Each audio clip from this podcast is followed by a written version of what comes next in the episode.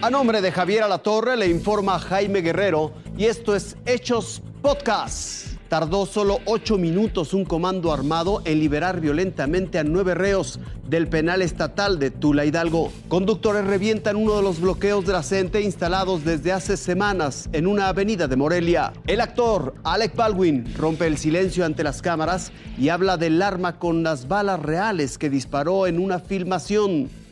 Fueron tres puertas las que derribó el comando en el penal de Tula Hidalgo. Dos lo hicieron con esta tanqueta habilitada. Las otras tres, sicarios a golpe y fuego. Y así fue como llegaron a las celdas para liberar a José Artemio Maldonado, alias el Michoacano, y ocho de sus cómplices más, integrantes del grupo criminal Pueblos Unidos. La secuencia de los poco más de ocho minutos que duró la violenta acción quedó registrada en las cámaras de seguridad del Cerezo. Hay dos torres de vigilancia desde donde los custodios pudieron observar cómo derribaron con la tanqueta adaptada las dos puertas antes de llegar a las celdas de los prisioneros. Tras ser liberados, salieron por la puerta principal con todo y tanqueta y abordaron seis camionetas.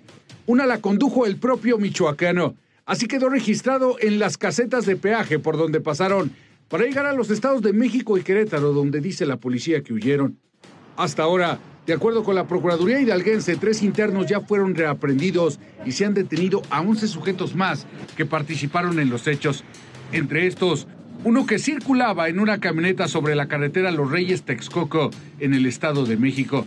En el penal ya fue reparado el portón derribado y la seguridad por ahora está a cargo de la Policía Penitenciaria y agentes estatales. Al lugar llegan familiares de reos y custodios que no han regresado a sus hogares desde el día de los hechos.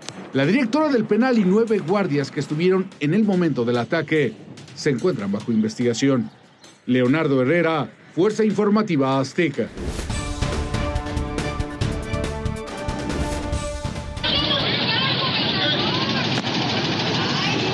Vayan a hablar con el gobernador, nosotros qué, déjennos pasar, déjennos trabajar.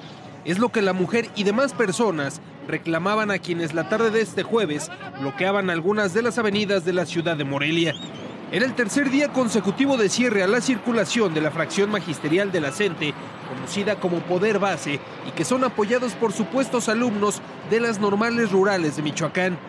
Argumentan que se les adeudan pagos, pero bien dicen que la tercera es la vencida.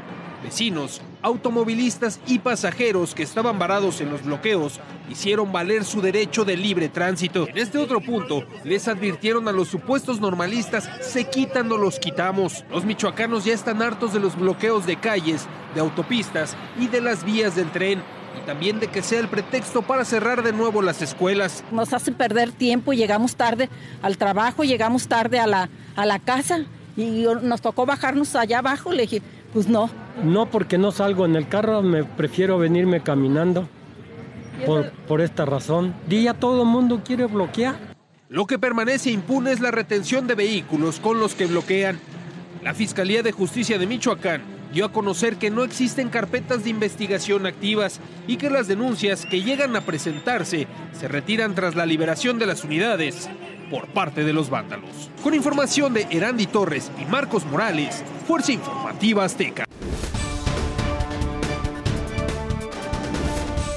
El pasado 21 de octubre, Alec Baldwin vivió lo que él mismo relata como lo peor que le ha pasado en la vida. Luego de que durante un ensayo del rodaje de la cinta Rust en Santa Fe, Nuevo México, el actor estuvo involucrado en el accidente que le quitó la vida a la fotógrafa Alina Hutchins, quien recibió un impacto de bala, que también alcanzó a herir al director del filme Joel Sousa. Baldwin habló por primera vez para una cadena televisiva estadounidense sobre este desafortunado incidente que hoy sigue bajo investigación de las autoridades. Hasta el momento no existen cargos penales en contra de Alec Baldwin, pero sí dos demandas civiles en contra del actor, los otros productores de la película y una de ellas en contra también de la armera Hannah Gutiérrez Reed por parte del jefe de iluminación y el guionista de la cinta.